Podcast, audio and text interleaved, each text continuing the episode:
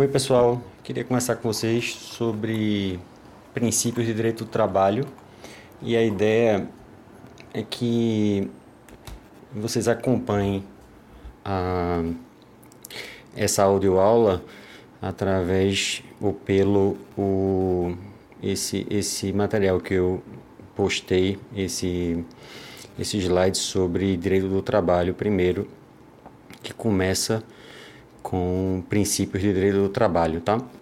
Então, é, a história dos princípios é, no direito do trabalho é essencial. Não é mais uma, uma disciplina que se começa a estudar e tem uma, uma um ponto sobre princípios para cumprir tabela.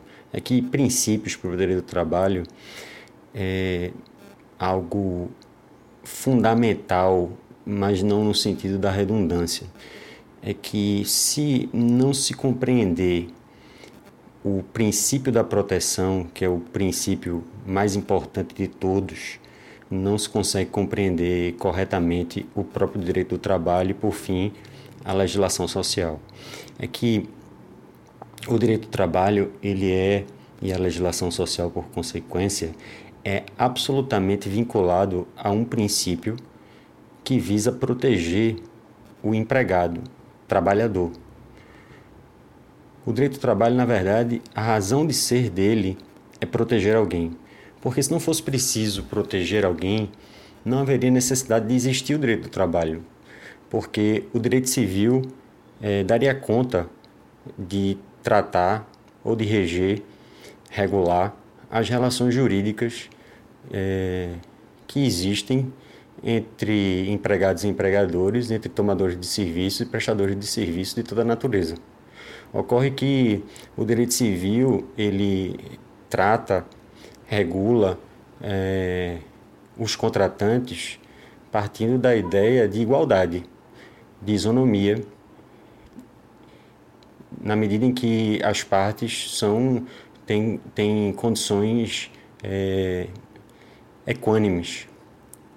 E essa, essa relação ela não se estabelece dessa forma na relação de emprego, na relação entre capital e trabalho, na relação trabalho. Vocês viram lá na, na naquele material anterior que eu passei que com o advento da revolução industrial e o estabelecimento do Estado moderno, a instituição do modelo capitalista de produção fez com que a é, a burguesia ascendesse ao poder, é, destronou o absolutismo monárquico, instituiu um Estado liberal e fez com que é, um modelo de produção surgisse baseado na, na exploração da força de trabalho, obviamente resumindo a história é, muito fortemente. Esse novo modelo é, tratou de instituir um novo tipo de, de, trabalho humano, uma nova dimensão não existente antes, um corte é, histórico importantíssimo, é, uma verdadeira revolução que separou a ideia de trabalho do próprio homem. Então, é, agora, a partir de então, é possível separar a ideia do homem do próprio trabalho, o trabalho abstrato vendido como mercadoria. E esse trabalho, ele que é vendido por conta alheia, ele tem um preço.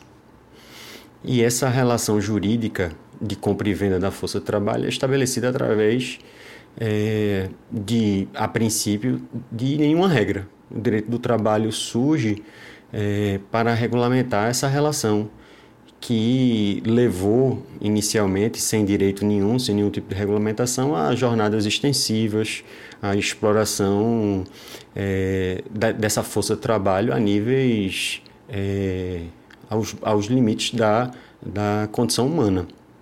Hum.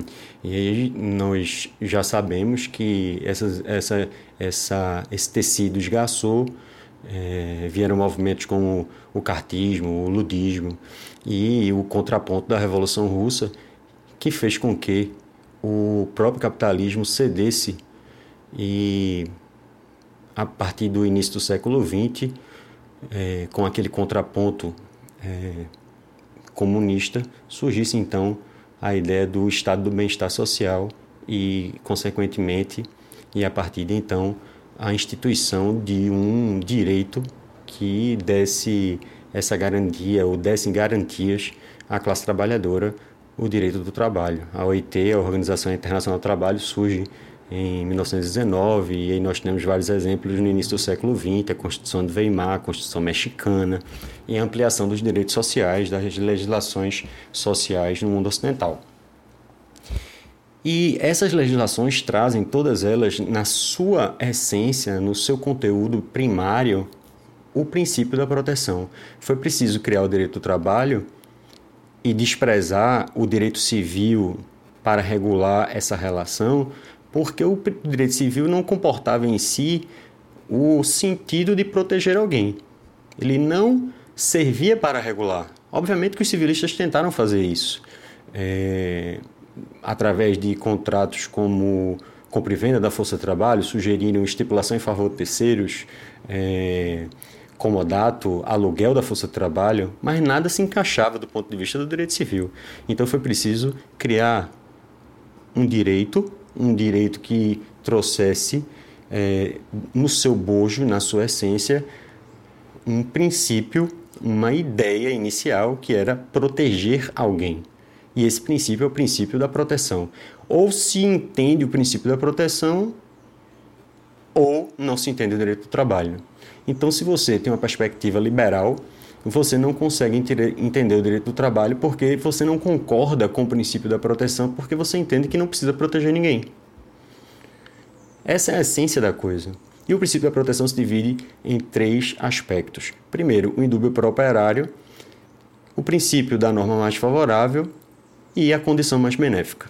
O indúbio pro operário é a versão trabalhista do indúbio pro réu, que você já deve ter ouvido na perspectiva do direito penal. Na dúvida, é melhor deixar o réu solto do que prendê-lo. É melhor um inocente, é, é melhor um, um, um culpado solto do que um inocente preso. É melhor, na dúvida, um empregado, um trabalhador é, enriquecer ilicitamente, enriquecer é, sem ter o direito, do que, na dúvida, ele ficar sem receber, sem ter a garantia de algum direito é, e sofrer, ser penalizado duas vezes por não ter recebido os seus haveres trabalhistas, as suas verbas, porque trata-se de, de tratam-se de verbas de natureza alimentar. Mas esse princípio se aplica apenas no caso da dúvida. Não havendo dúvida, o que se tem que fazer é aplicar o direito e se fazer a justiça, obviamente. Na dúvida, é melhor ir, é melhor decidir a favor do trabalhador, apenas no caso da dúvida. A segunda, o segundo aspecto é o aspecto da norma mais favorável. Quando há conflito entre normas, deve-se aplicar a norma mais favorável ao trabalhador pode haver conflito entre uma norma de uma convenção coletiva de trabalho e um acordo coletivo de trabalho, pode ter, pode haver conflito entre uma norma da Constituição Federal e no artigo 7 8 e uma norma é, de uma legislação trabalhista esparsa ou da própria CLT. E quando houver conflito, o aplicador do direito deve aplicar a norma mais favorável. O próprio caput da Constituição Federal, artigo 7 diz que são direitos é, dos trabalhadores os que seguem nos incisos do artigo 7 além de outros que vierem a ser instituídos. Então, o próprio artigo 7 no seu caput, na, na, no princípio do capítulo 7 da Constituição, ele institui, ele normatiza o que nós chamamos de princípio da norma mais favorável, um aspecto ou um subprincípio que está contido no princípio da proteção. O último aspecto é a condição mais benéfica Sempre que, o sempre que um aplicador da lei é, lida com o direito do trabalho, seja juiz, seja é, um contador, seja um advogado, qualquer aplicador da norma, ele deve sempre se preocupar em aplicar no sentido de trazer, aplicar a condição mais benéfica, trazer a condição mais benéfica para quem? Para o empregado, porque trata-se de um, um, um, aspecto do princípio da proteção. Sempre aplicar a norma no sentido de levar o trabalhador à condição mais benéfica, deixá-lo numa condição mais benéfica. Então, deve-se fazer uma hermenêutica, uma interpretação jurídica que cause, que resulte em deixar o empregado, deixar o trabalhador que é hipossuficiente numa condição melhor nessa relação jurídica. Esse é o princípio da proteção. Outros princípios também são importantes e merecem algum destaque. Segue o princípio da indisponibilidade das leis trabalhistas, que está relacionada ao conceito de é, irrenunciabilidade. O, direito, o direito trabalhista ele não é disponível ao trabalhador, ou seja, é, o trabalhador não pode é, negar a receber as férias. Imagine que alguém diz assim: eu não vou, eu, eu abro mão das minhas férias, diz para o seu empregador. Se o empregador é, disser, ah, tudo bem, então você não vai tirar as férias, e depois ele for à justiça e requerer na justiça as férias, ele vai ganhar. Porque, entenda, ele não poderia abrir mão das férias porque férias são direitos indisponíveis, fazem parte, compõem direitos trabalhistas e direitos trabalhistas são indisponíveis. Se são indisponíveis, eu não posso dispor. Não poder dispor é não poder ceder, trocar, negociar, alienar. Se são indisponíveis, eu não posso fazer nenhum tipo de negócio. Só me resta gozar, só me resta usufruir. Eu não posso alienar princípio da intangibilidade contratual objetiva.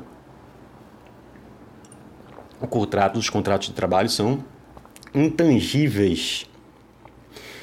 São intangíveis no sentido de que eles não são, não, não devem ou não podem ser atingidos, não podem ser tocados, não podem ser afetados para prejudicar ou para gerar prejuízos para o trabalhador.